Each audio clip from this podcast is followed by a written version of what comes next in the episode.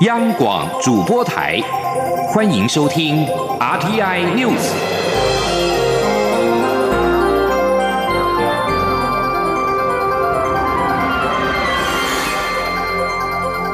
听众朋友您好，欢迎收听这节央广主播台提供给您的 RT News，我是张顺祥。首先把新闻焦点关注到是中国武汉市的卫生健康委员会今天凌晨通报，新型冠状病毒肺炎感染者新增一死，并且首度通报有十五名的医护人员被感染。上海今天是新增一例确诊的病例，目前当地一共有两例，而四川、山东等地也出现了疑似的病例。武汉肺炎疫情持续的扩散，截至今天早上，中国已经有武汉、北京、上海、浙江以及广东省等地一共确诊两百一十九例，其中武汉一百九十八例，北京有五例，广东十四例，上海两例，死亡四例。武汉今天凌晨的通报。十九号全天没有新增病例，但是新增一死，死者是八十九岁的男性。十三号发病，十八号因为严重呼吸困难入院抢救，十九号死亡。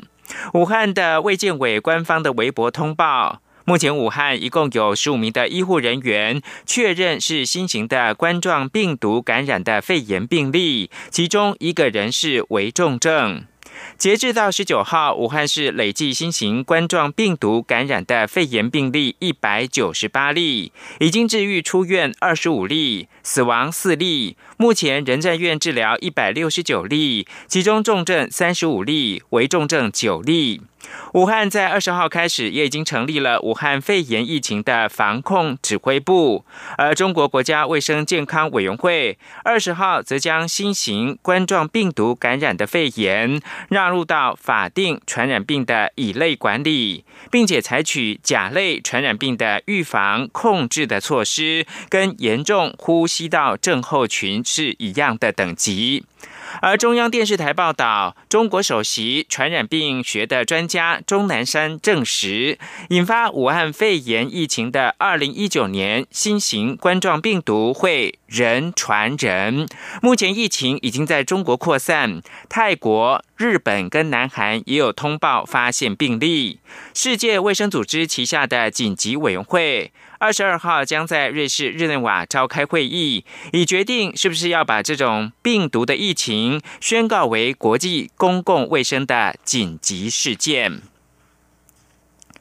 而在台湾。有媒体今天报道表示，新竹马街医院在急诊门口张贴急诊已经有疑似案例入院，请务必佩戴口罩一事，引发了民众的恐慌。对此，中央流行疫情指挥中心在中午表示，在指挥中心成立期间，有关流行疫情或者是防治措施等相关的讯息，是由指挥中心统一对外公布，而疫情指挥中心也会对疑似通报。个案进行检验，检验的结果会在第一时间就会公布。行政院长苏贞昌今天则表示，政府已经做好了准备工作，严格执行防疫措施，呼吁民众如果有任何的症状，务必要紧速的戴口罩就医。春节期间，假如是出国旅游，也应该避开疫情高风险地区，保护自己的健康。请听央广记者王维婷报道。中国武汉肺炎扩散，由于春节即将到来，两岸人流频繁往来，防疫工作如临大敌。行政院长苏贞昌二十一号受访时表示，武汉肺炎向外扩散，日本、韩国、泰国都有确诊的境外移入病例，政府已经做好应应工作，严格执行防疫措施。苏贞昌也提醒民众，如果出现任何肺炎相关症状，应尽速戴口罩就医，并向医生说明旅游史。苏贞昌说：“我们也呼吁国人同胞，如果你有任何症状，务必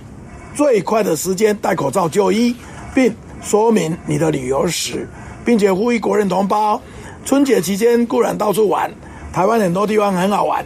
如果出国，尽量避免到高风险地区，以保护自己的健康，也不必增加国人的负担。希望大家。”过年新春快乐，一切平安幸福。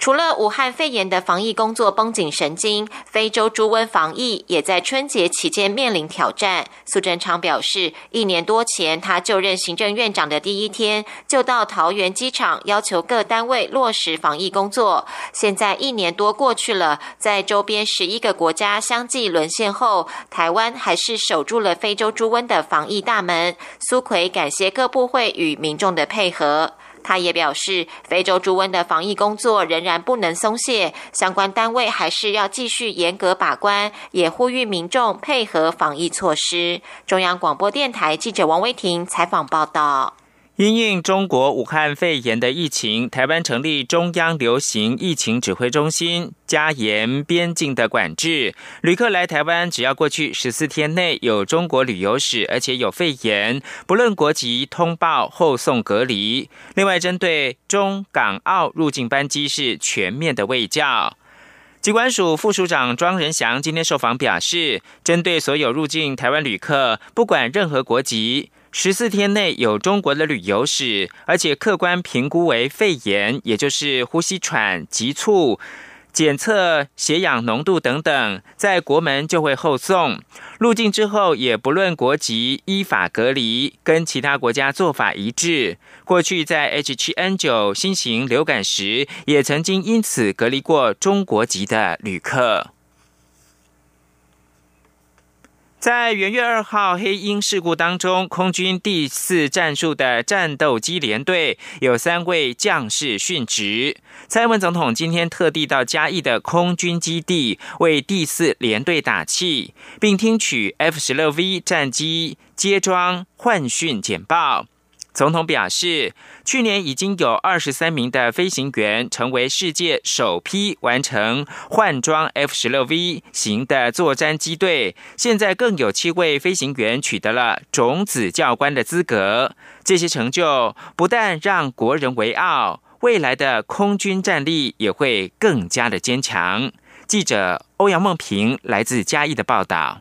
在一月二号发生的黑鹰直升机事故中，包括正副驾驶、机工长，都是来自空军第四战术战斗机联队。蔡英文总统二十一号上午特地到嘉义空军基地慰勉。总统在致辞时表示，他知道第四联队的弟兄姐妹心中一定非常难过与不舍，因此他此行最重要的目的就是为大家加油打气，并告诉大家，不论发生什么事情，他一定会做国军的后盾。他也希望将士们打起精神，继续坚守岗位，守护领空。总统此行也听取 F 十六战机接装换训简报，并了解 F 十六 B 黑鹰直升机及各项救护装备。他指出，空军正加速进行 F 十六 B 的接装换训作业，这将使空军的战力更加坚强。总统说，在美方的协助之下，不仅在去年已经有。队长林游祥上校等二十三员合格完训，成为世界首批完成换装 F 十六 V 型作战队。现在更有七位我们的飞行员取得中职教官的资格。这些成就不但让国人引以为傲，我们未来的空军的战力也会更加的坚强。蔡总统也肯定并感谢救护队的表现，尤其在黑鹰事故发生后两天，救护队在接获通报有登山客高山症发作需要协助时，仍在第一时间前往完成救援。总统说，这证明国军不会被挫折击败，只会更加团结勇敢。他也强调，守护中华民国台湾从来不只是国军的事，而是全体国人要一起奋斗。国军守护国家，国人做国军的后后盾，只有团结一心，才能保障国家安全。总统最后颁发加菜金，并启勉第四联队在农历春节期间务必要做好战训本务，坚守岗位，守护国家安全。中央广播电台记者欧阳梦平在嘉义空军基地的采访报道。台中火力电厂新增两部燃气机组计划，二十号有条件的通过环评。主张燃煤机组应该除役的台中市政府强烈不满。对此，台电今天强调，四部燃煤机组转为备用，是为了担任供电救火队角色。台电会遵守三项启用条件，而且运转的时间每年不会超过两百四十小时。另外，供电有余裕，也还是会跟去年一样大幅的减少燃煤发电。央广记者谢嘉欣报道。环保署二十号召开环评大会，有条件通过台中火力电厂新增两部燃气机组计划。台中市政府在会上大力主张太旧换新，也就是除了新增燃气机组外，就有四部燃煤机组必须除役。不过，并未列入环评审查结论，引来市府强烈不满。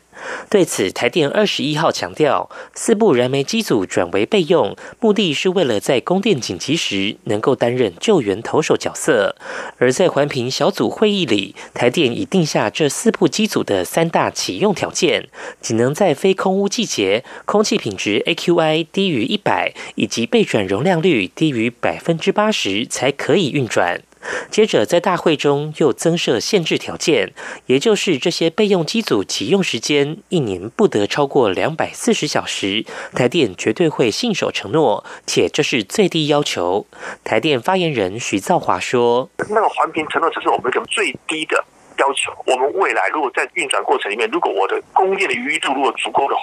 我还是会像去年一样大幅度的减少燃煤发电啊。至于和台中市政府高层安排会面沟通，台电表示，农历年前双方都很忙碌，恐难敲定会面时间，得等到农历年后才有机会。中央广播电台记者谢嘉欣采访报道。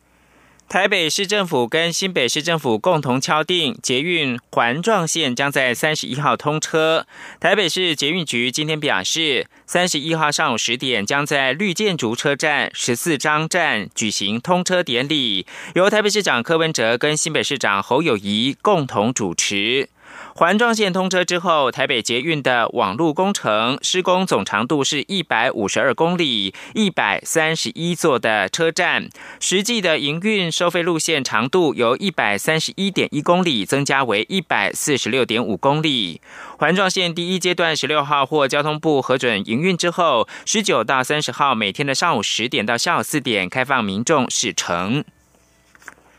震惊台湾社会的王姓男子杀害女童小灯泡一案，台湾高等法院今天更一审宣判，判处死刑，呃，无期徒刑。王景玉全案还可以上诉。记者江昭伦的报道。发生于二零一六年三月的台北内湖王姓男子杀害三岁幼童小灯泡案，一审士林地方法院以不得对精神障碍者判死为由，判处王男无期徒刑。二审台湾高等法院认定王男行为时辨识及控制能力因罹患慢性思觉失调症而显著降低，适用刑法第十九条第二项规定减刑，判处无期徒刑，刑后监护五年。案经上诉，最高法院二零一八年底发回高院更一审。更一审二十一号宣判，原判决撤销，仍处被告王景玉无期徒刑。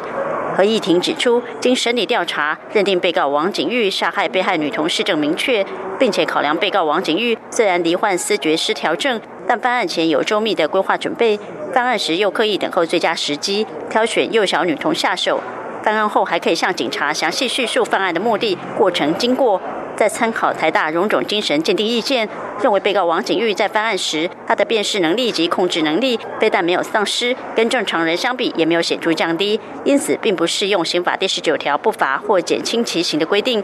针对小灯泡的母亲准立委王婉玉在更审最后辩论终结时指出，王姓凶嫌及其家属缺乏病视感，且对治疗态度消极，再犯风险高，请求法院改判极刑。合议庭认为，被告王景玉的状况若经过适当治疗，可降低再犯几率，因此没有判处极刑的必要。高院发言人王平夏法官说：“日后如果能够经过适当的治疗、医治以及心理辅导，仍然可以有相当程度的改善，也因此可以降低他。”再犯的可能性。本院合议庭因此认为，被告王景玉还没有判处极刑，永远隔绝于社会的必要，因此判处他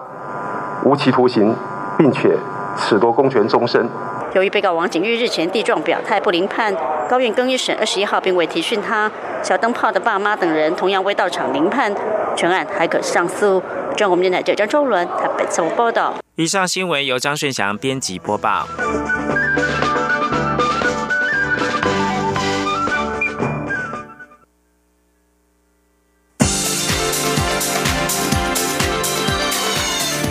是中央广播电台台湾之音，欢迎继续收听新闻。欢迎继续收听新闻，我是陈怡君。新闻开始，先来关心的是国民党党主席补选的情况。国民党前副主席郝龙斌在昨天晚上宣布要参与党主席的补选。郝龙斌今天上午接受广播节目专访的时候表示，党主席绝对不是下一个位置的跳板，没有私心才能够团结全党。他强调，国民党必须内造化，要以民意为依归，也就是公职挂帅，并让年轻世代参与党的决策。全党也必须凝聚新的两岸论述。记者刘品希的报道。国民党前副主席郝龙斌二十号晚间在脸书发表声明，宣布参选党主席。郝龙斌二十一号上午接受 News 九八广播节目专访时表示，他已在强调，党主席绝不是政治人物下一个位置的跳板，唯有在没有私心的前提下，党主席才能团结全党。他表示。自己这次参选党主席是一年过渡期的党主席，最重要的任务是要建立党内世代传承的平台，帮助国民党度过这次选战重大挫败的危机。郝龙斌认为，党的改造有三个必须，包括必须以民意为依归，推动世代交替，以及说清楚党的论述。他说。所以，呃，我一再强调，改革必须有三件事情要做好。第一个就是我们的党必须要接地气，要契合民意。嗯，那怎么样契合民意呢？就是要公职挂帅、内造化。嗯，那另外还有就是我们要世代交替。大家都说我们年轻人现在在国民党里面没有没有空间、没有前途，所以我觉得要一定比例的党的决策机构，甚至参选的。机制中间，嗯，要保障年轻人参选，嗯，保障年轻人参与决策。郝龙斌并表示，国民党现在面对两岸关系论述陷入困境，民进党与中国共产党都不接受九二共识、一中各表，联手消灭中华民国。因此，国民党内必须重新对话，经过讨论与辩论，在符合宪法精神下凝聚新的共识。这个共识必须要让台湾内部所有民众都接受，也要让对岸能够接受。郝龙斌说，在党内竞争方面，国民党必须以民进党为师。民进党在党内选举时杀得刀刀见骨，但选完可以放下成见，团结对外。国民党在党内竞争后，也必须抛下成见，诚心合作。他不会猜想自己的对手是谁，但欢迎所有愿意对党奉献心力的人参选。越多人参选，越能让最好的人出现。此外，传出国民党中央委员连胜文也有意角逐党主席。连胜文二十一号上午接受 Pop Radio 广播节目专访时坦言，最近确实收到很多朋友的鼓励。对于是否参选，他会与志同道合的朋友密切讨论。他强调，现在不是一个人就能把国民党撑下来，不是要选就是主，不管最后谁参选，其他人都要全力支持。央广记者刘聘熙在台北的采访报道：二零二零总统及立委大选落幕，民进党顺利达到总统连任、国会过半的目标。其中不分区立委的部分，民进党以百分之三十三点九八的得票率，顺利取得十三席不分区立委席次。中选会主委李进勇今天前往民进党中央党部，亲自颁发不分区立委当选人的当选证书，由秘书长罗文嘉代表民进党领受。民进党在二零二零大选的政党票部分，一共获得了四百八十一万一千两百四十一票，得票率为百分之三十三点九八。在全国三十四席不分区立委的席次当中，分配到了十三席的不分区立委。台湾伴侣权益推动联盟与跨国同婚平权联盟在今天举行记者会。他们表示，台湾虽然通过了同婚专法，但是对于伴侣是来自于同婚还没有合法的国家，依旧是无法在台湾登记结婚。因此，他们呼吁政府尽快依法解释法令，并且完成配套，让婚姻平权不再缺角。记者郑祥云、肖兆平的报道。围炉没饭，围炉，成家无法，成家无法。希望这是最后一次分开过年。台湾伴侣权益推动联盟齐喊口号，呼吁政府尽速通过跨国同婚的配套法规，让婚姻平权别再缺一角。虽然台湾有同婚专法，但限定对象只能是中华民国台湾国籍以及法律开放同婚的二十六个国家民众结婚。这项限制让许多跨国同志伴侣无法在台登记结婚。有香港籍伴侣的 Chris 就说，相较。其他人可以温馨接送或一起出国的日常生活，对他们来说是遥不可及的梦想。他说：“尤其是一起出国这件事情，对我们来说其实是就很困难啊，因为通常都是呃，从香港飞嘛，我从台北飞，然后要汇合，要一起飞，其实对我们来说好像是一个梦想一样。所以啊，可能可以可以可以想象一下，大家习以为常的日常。”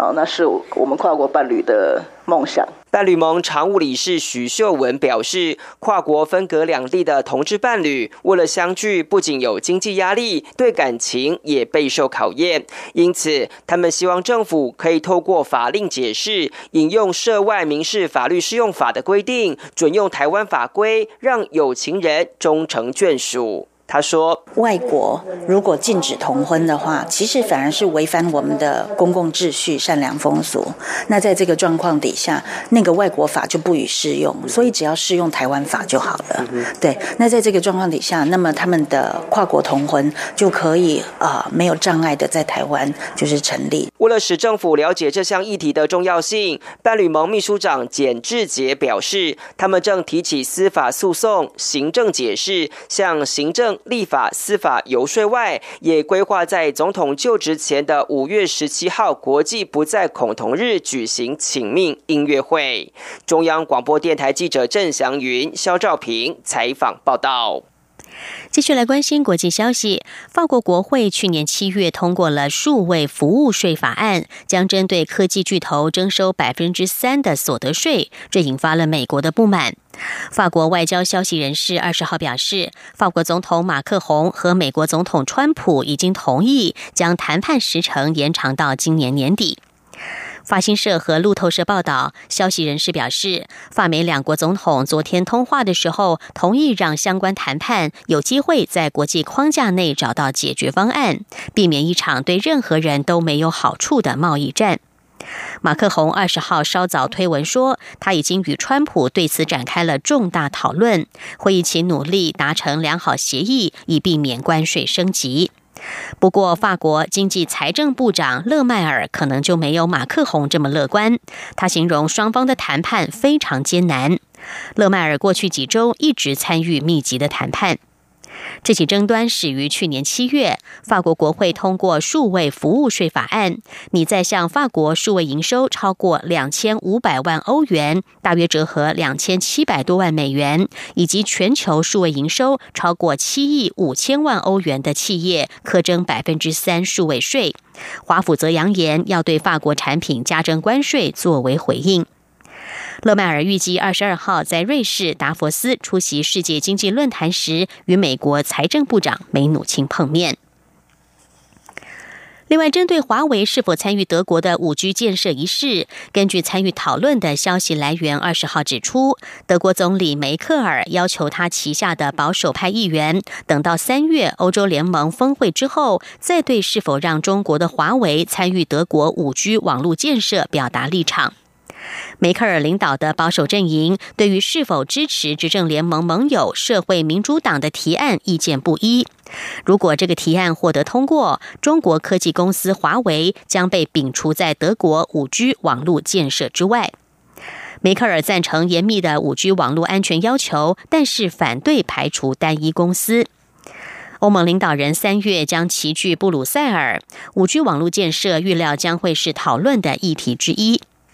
梅克尔也想在今年的下半年，轮到德国担任欧盟主席的时候，策划一场欧盟和中国的峰会。德国的电信商全部都是华为的客户，他们曾经警告说，禁止华为参与德国推出五 G 网络的时程将会延宕数十年，损失数以十亿美元计。